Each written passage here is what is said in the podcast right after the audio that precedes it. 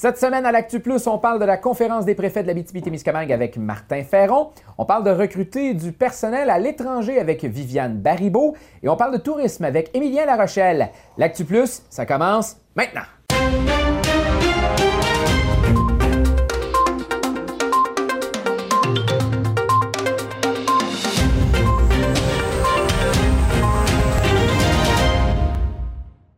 Encore une fois, cette semaine, l'actualité a été euh, chargée en nouvelles, surtout dans le déconfinement du Québec et également, euh, Mathieu, on a entre autres parlé de sport d'équipe cette semaine. Oui, ça va pas reprendre à partir du 8 juin en entraînement, en séance de concours d'habileté et peut-être d'ici la fin juin, si tout va bien, euh, on pense pouvoir reprendre la pratique sportive en équipe, donc les matchs de soccer, les matchs de basket, le baseball, ces trucs-là.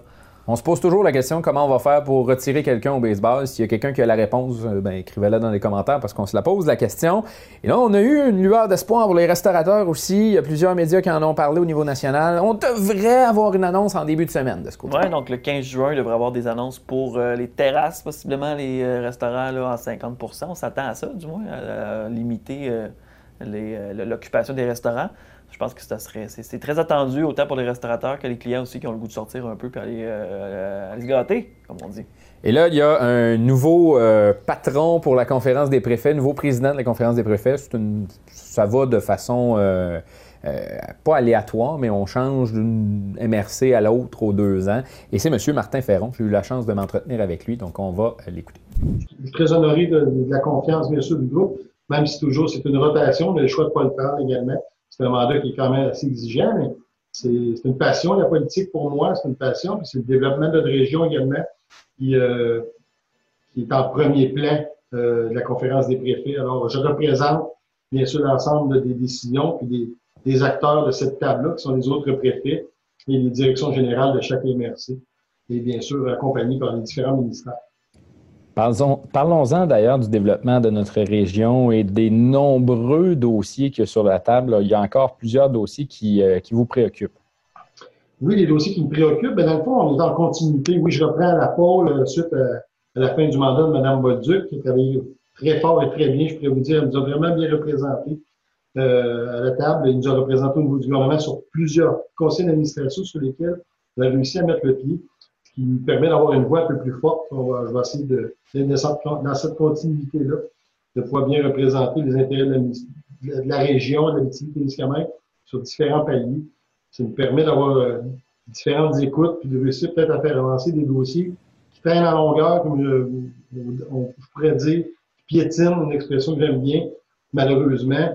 Dossier de la 117, dossier du déploiement d'Internet sur le territoire, euh, haute vitesse, mais encore des populations mal servies. On est la population la moins bien servie au Québec aujourd'hui, là, au niveau de la couverture Internet.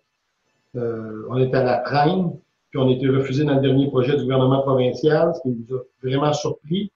On nous informe dans ce dossier-là que ça va être fédéral qui devrait nous aider. On, on joue un peu au ping-pong, ce qui ne nous satisfait pas. On a demandé euh, vraiment que ça soit corrigé rapidement, alors la pression est maintenue. Comme je dis, c'est des dossiers en continuité qui, qui piétinent un peu. Malheureusement, il y en a d'autres qui arrivent aussi, des dossiers qui commencent à se pointer le nez. Fait qu'à un moment donné, on se fait dire de prioriser. Mais on est déjà en priorisation, on les a déjà démontrés. Le transport interurbain également qui n'est pas réglé. Il euh, faut régler ces dossiers-là parce qu'on nous dit en pointe de niveau, on va nous demander de prioriser en, 1, 2, 3, 4, 5 exemple. On ne peut pas, ils sont déjà au même niveau, au même niveau de priorité pour la population d'Habitat pour notre développement. Alors, on devra augmenter ou trouver une façon de travailler avec les paliers du gouvernement pour accélérer encore une fois, pour une fois toute, euh, l'avancement de ces dossiers. Et pour la population qui connaît peut-être un peu moins la conférence des préfets de la BTB-Témiscamingue, ça permet d'avoir une certaine cohésion, d'avoir une voix, de s'unir au niveau des différentes MRC? Exactement, c'est une table qui permet d'apporter les enjeux puis de parler d'une seule voix. C'est ce qu'on souhaite. Euh, ça ne veut pas dire qu'on s'entend sur tous les dossiers, mais on travaille en tout cas sur des dossiers sur lesquels on s'entend surtout. Euh, des dossiers qui sont euh, le développement de notre région. Alors, c'est un beau rôle de dire la conférence des préfets. On ne travaille pas nécessairement. Oui, dans, les problèmes, on travaille dans notre développement.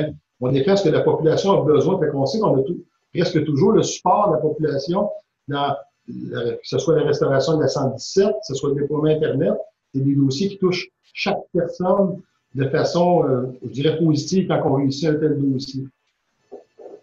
Et les mandats bon, de président, ce sont des mandats de deux ans, on l'a dit tantôt. comment vous entrevoyez les deux prochaines années? Je crois que ça va être beaucoup de travail. Le COVID est venu un petit peu biaiser euh, les données des prochaines années ralentissent certains dossiers. On ne doit pas s'arrêter à ça, malheureusement. Certains ministères vont peut-être le faire ou on, mis, euh, on se un petit peu le, enlever le pied sur l'accélérateur, puis nous, doit être quand même à fond si on veut réaliser nos travaux.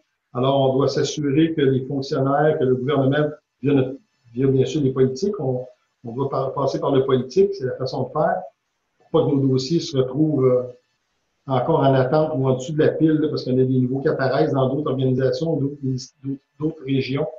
Euh, on doit garder le, on doit garder l'intérêt du politique à nos, euh, à nos revendications. Euh, le 117, c'est quelque chose qui doit se faire. C'est un projet qui est long. Puis tant qu'il n'y aura pas de bureau de projet, tant qu'il n'y aura pas un plan mis en place pour préparer la restauration de la 117, elle va toujours être reportée. On est rendu à demander un bureau de projet. C'est ça qu'on est rendu à faire.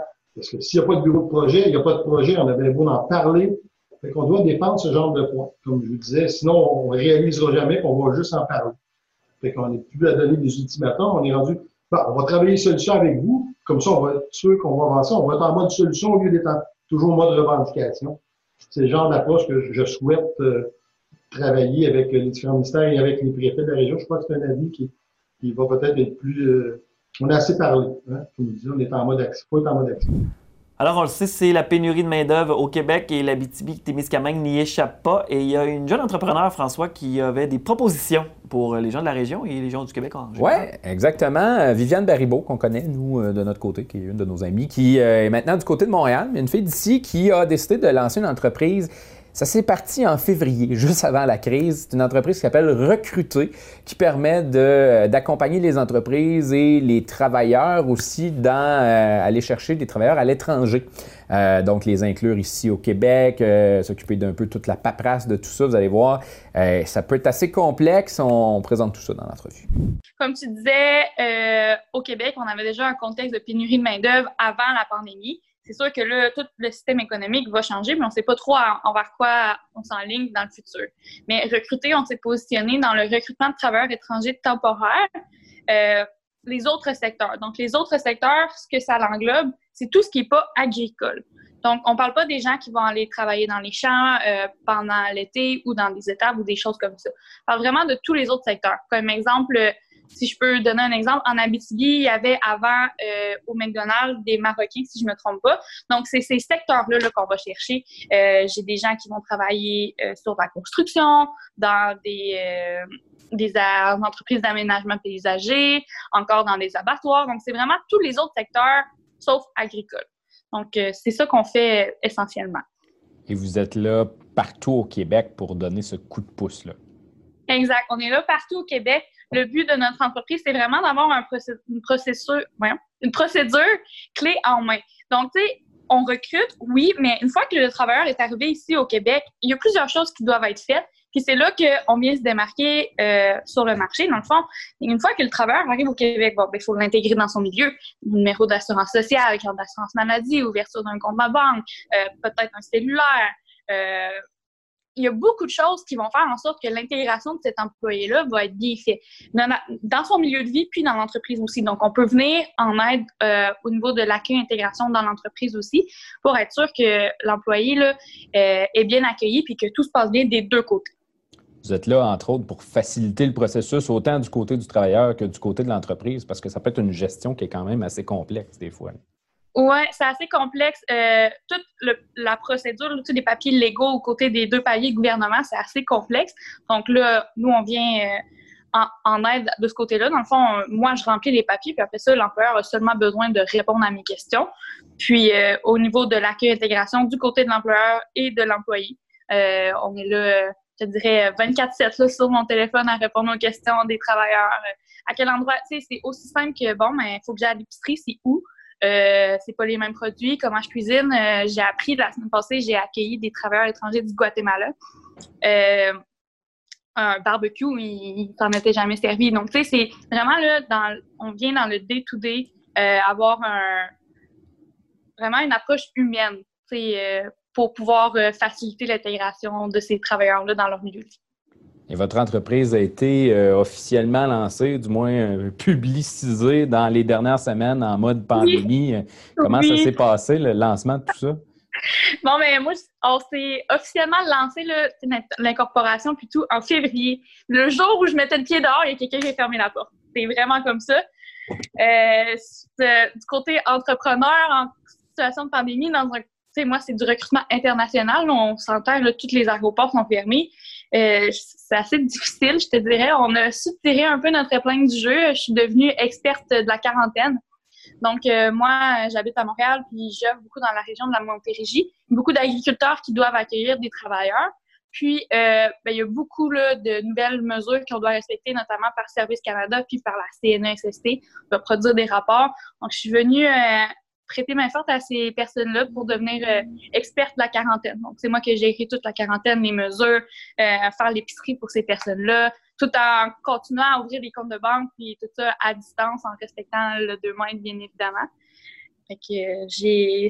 C'est pas facile, je te dirais, mais je pense qu'au niveau de la planification stratégique d'une entreprise, euh, on était dans un contexte de pénurie de main-d'œuvre avant. C'est sûr qu'on ne connaît pas vraiment le futur après, ça va vraiment changer, mais il faut quand même planifier euh, planifier la main-d'œuvre pour le suite. Si on est en contexte de pénurie de main-d'œuvre avant, mais on risque encore d'être de l'être par la suite. Donc, c'est là que recruter peut venir en, aide aux entreprises pour aller recruter des travailleurs étrangers temporaires euh, dans des pays. J'ai des ententes notamment euh, en Côte d'Ivoire en ce moment. Donc, euh, c'est un pays qui parle français, c'est très intéressant.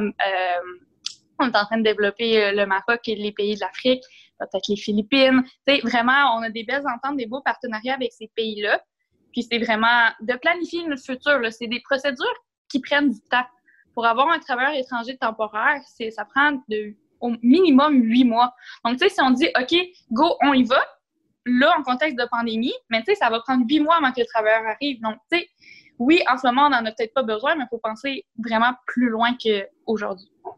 Et comment, euh, comment ça fonctionne? Ça m'intrigue. Comment on fait pour dire, OK, on développe des ententes avec différents pays en étant au Québec? Euh, comment, comment ça fonctionne? Ben, cold call. Euh, on a, ben, comment nous, on a fonctionné? c'est quand même assez simple. J'ai, par exemple, en Côte d'Ivoire, j'ai moi rejoint le bureau du Québec là-bas. Euh, il y a quelqu'un qui est entré en contact avec moi, puis on s'est dit, OK, lui, il m'a mis en contact avec une autre personne. Dans le, dans le fond, mon but, moi, c'est d'être dans les autres pays, c'est d'avoir un recruteur sur place en qui j'ai confiance, qui fait un recrutement éthique et vraiment comme en, dans les bonnes manières de faire du recrutement, euh, en qui j'ai confiance pour pas que j'aie besoin d'aller, par exemple, en Côte d'Ivoire ou euh, au Guatemala à toutes les semaines. Bon, c'est sûr que j'aimerais ça le faire. mais c'est impossible de voyager autant en gérant une entreprise comme ça. Donc, c'est quelqu'un vraiment d'avoir des, contacts comme ça au travers, puis vraiment le bouche à oreille. Euh, euh, j'ai des, beaux contacts qui se développent comme ça, puis bon, mais des gens qui sont prêts à m'aider, qui disent OK. Euh, bon, par exemple, j'ai une, une très bonne amie en Équateur. J'ai parlé de mon projet, elle dit Ah oui, j'ai peut-être des idées elle me donne des contacts de personnes que je contacte, que eux ils vont me dire OK, oui, peut-être cette personne-là. Donc c'est vraiment c'est ardu un peu, mais ça se fait. Et là, comment comment tu entrevois l'avenir, les prochaines années? Euh, bon. Euh, ben moi, j'avais des, grands, j'ai des grandes idées pour cette entreprise-là. Je crois qu'on est sur vraiment une bonne voie. Euh, ça va bien. on réussit à sortir notre épingle, à avoir notre sortir notre épingle du jeu en temps de pandémie. Fait que je peux juste imaginer que ça va être encore mieux après la pandémie par rapport à tout ça. On parle de tourisme, on parle de déconfinement. Il y a quand même certaines craintes dans l'industrie touristique. On veut avoir de l'accompagnement. Oui, parce que beaucoup des entreprises touristiques, c'est des petites entreprises, donc euh, c'est pas tous euh, des gens qui ont la chance d'avoir une grosse équipe, euh, beaucoup de ressources. Donc, il y a le président Emilien Larachelle qui s'est entretenu avec moi un petit peu plus tôt cette semaine pour justement plaider un peu d'aide gouvernementale. On peut l'entendre. on attend le, calendrier de la deuxième phase du, déconfinement pour l'industrie touristique. Et c'est bien sûr qu'on attend aussi un plan de soutien financier de l'industrie parce que notre, premier ministre nous a, nous a demandé d'être d'être à, l'affût pour être prêt à aider pour la relance. Et pour être prêt à leur relance, il va falloir que nos, entreprises réussissent à traverser cette épreuve-là. Donc, on va être capable aussi, avec nos partenaires, d'avoir la capacité de relancer cette industrie dès cet été, qui doit bien sûr demeurer en vie pour contribuer à cette relance. Oui, parce que dans le fond, c'est, quels impacts qu'ils ont vécu, les entreprises touristiques, dans les dernières semaines? C'est sûr que c'était pas la grosse saison touristique, c'était pas là que les, revenus rentraient nécessairement, mais euh, c'est, dans le processus d'adaptation. C'est, l'organisation. Parce qu'il y a toute une organisation, donc une préparation à la clientèle. Et comme on n'avait pas de, calendrier, euh, c'est, difficile de, se préparer, ça implique des coûts également. OK? Ça implique du personnel pour préparer tout ça. Il faut préparer le personnel, il faut les former.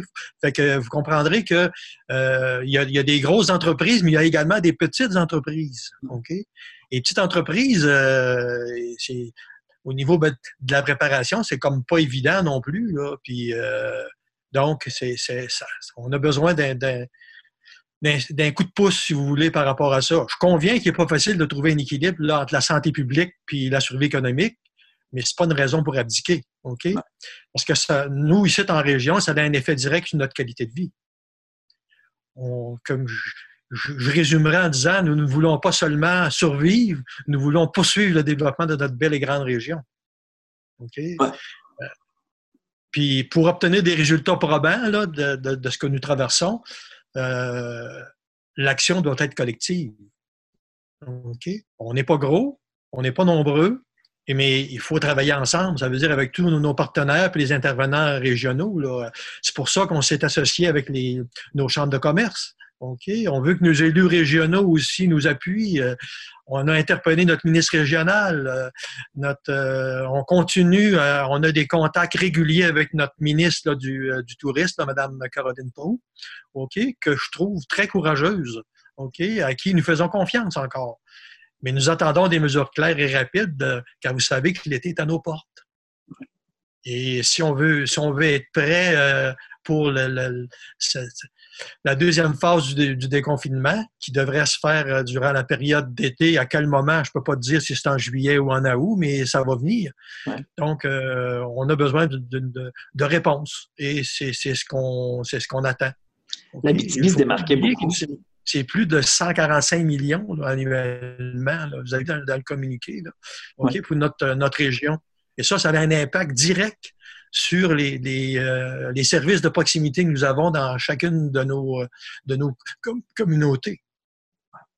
Ces dernières années, la BTB se démarquait beaucoup par les festivals. Euh, il, y en a, beaucoup euh, de toutes les sortes à toutes les fins de semaine. Et là, il n'y en aura pas de, grands rassemblements. Ça risque d'avoir un impact assez majeur sur notre économie euh, pendant l'été, forcément. J'imagine qu'on a des inquiétudes là-dessus. Ben, vous venez de le dire, on avait, on avait réussi à faire des, des percées là, au niveau international, avec nos, nos, activités, certaines de nos activités.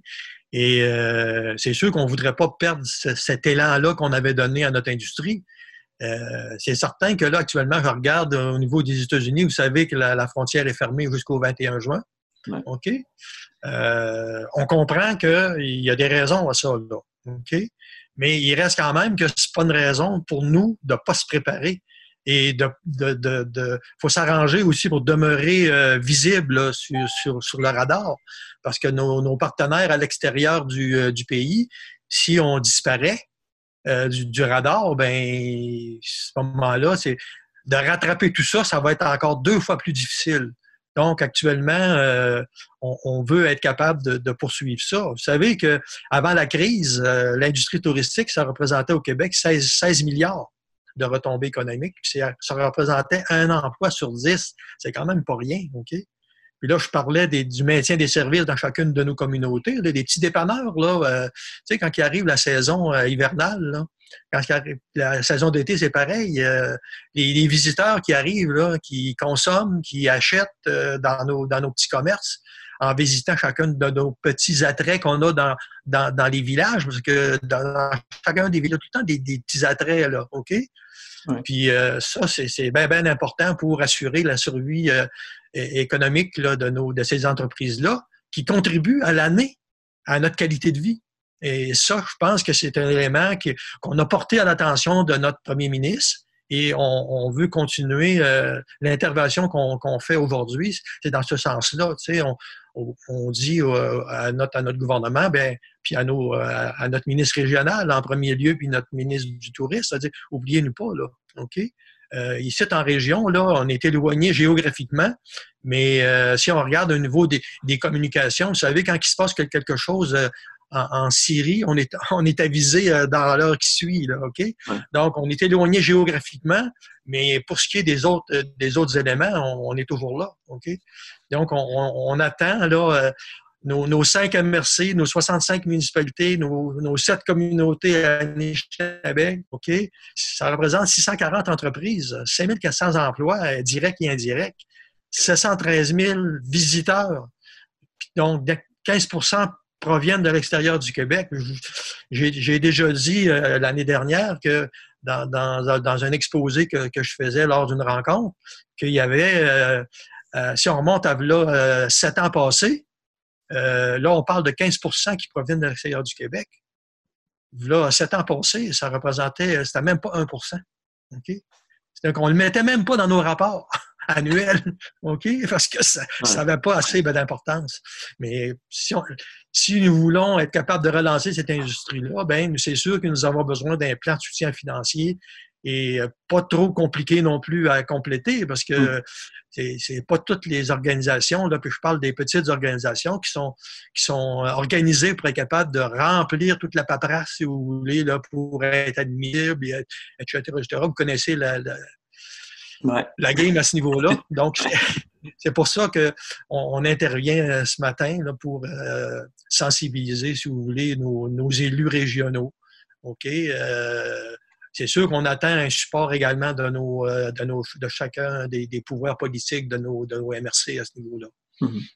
Sinon, euh, j'imagine que vous avez eu des, discussions avec la, députation. Est-ce qu'il y a déjà un, premier coup de son de cloche positif? Ben, ils, sont déjà, ils sont déjà sensibilisés, là, OK? Mais comme je vous disais, aujourd'hui, là, euh, c'est une action qui se passe pas seulement ici en Abitibi-Témiscamingue, c'est à la grandeur du Québec. Là. Mhm. que, les, euh, les, organismes interviennent auprès, euh, auprès du gouvernement là, pour euh, lui dire ben écoutez, là, on est là, là on est prêt à collaborer, là, mais on veut être, on veut être encore là quand, quand vous nous demanderez là, de, de collaborer d'une manière effective, là, de poser ben, des alors Mathieu, fidèle à votre tradition, mais ce soir c'est le dernier, il y aura un podcast en live sur Twitch. Ouais, on fait les bilans dans le fond de l'aventure. On a profité du confinement pour créer du contenu, fait qu'on va euh, faire le bilan de ça, puis qu'est-ce que ça va résulter pour la gang de ces podcasts. Euh, euh, pour l'avenir. on a eu bien du fun sur Twitch, honnêtement. C'est une belle plateforme. Il y a beaucoup de contenu là. Euh, allez-y, allez vous inscrire sur Twitch, c'est assez facile, puis euh, il y a plein de monde. Je vais le faire apparaître au bas de l'écran, twitch.tv barre oblique AC Podcast. Il va apparaître en bas de l'écran. Donnez-nous un petit follow, comme on dit dans le jargon. Sinon, ben nous, euh, c'est notre dernière semaine qui va s'amorcer la semaine prochaine au niveau de l'actu. On va prendre une pause cet été. On va être là avec l'émission L'Actu Plus. Euh, on va suivre, bon, évidemment, le, déconfinement, tout ce qui va se passer euh, dans les euh, prochains jours. Puis sinon, ben, on vous souhaite une excellente fin de semaine à tous.